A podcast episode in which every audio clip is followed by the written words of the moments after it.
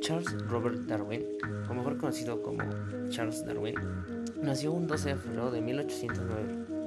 Un dato curioso que de su fecha de nacimiento es que nació el mismo día que el presidente de los Estados Unidos, Abraham Lincoln. Darwin fue un naturalista inglés reconocido por ser el científico más influyente que planteó la teoría de la evolución mediante un proceso llamado selección natural. Esperó más de 20 años para publicar su revolucionaria teoría sobre la evolución.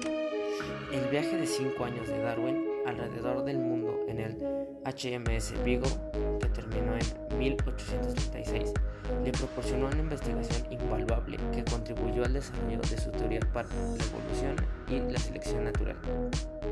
Sin embargo, preocupado por la aceptación pública y eclesiástica de su idea profundamente radical, no presentó su teoría de la evolución hasta el año 1858, cuando hizo un anuncio conjunto con el naturalista británico Alfred Russel Wallace, quien estaba a punto de hacer público un concepto similar al de Darwin.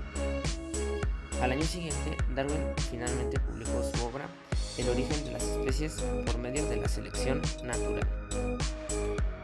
Darwin abandonó la escuela de medicina a pesar de que su padre fue un médico exitoso que esperaba que su hijo siguiera sus pasos. Después de pasar el verano de 1825 como aprendiz en la práctica de su padre, ingresó en una de las mejores escuelas de medicina de Gran Bretaña en la Universidad de Edimburgo.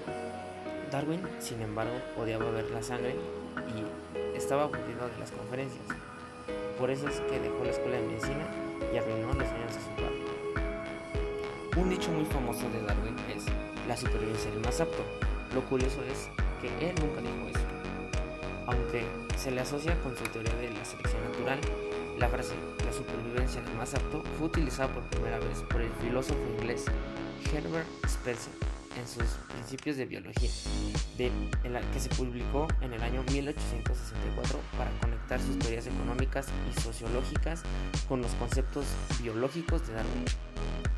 Darwin adoptó por primera vez esa frase en su quinta edición de El origen de las especies, publicado en el año 1869 al escribir sobre la selección natural que la expresión que utiliza a menudo el señor Herbert Spencer de la supervivencia del más apto es más precisa y a veces es igualmente conveniente. A los 73 años le surgieron problemas estomacales y su memoria se empezó a deteriorar. El padre de la evolución murió finalmente por una insuficiencia cardíaca después de un declive de tres meses que, según informes, comenzó con un mareo durante una expedición de alpinismo.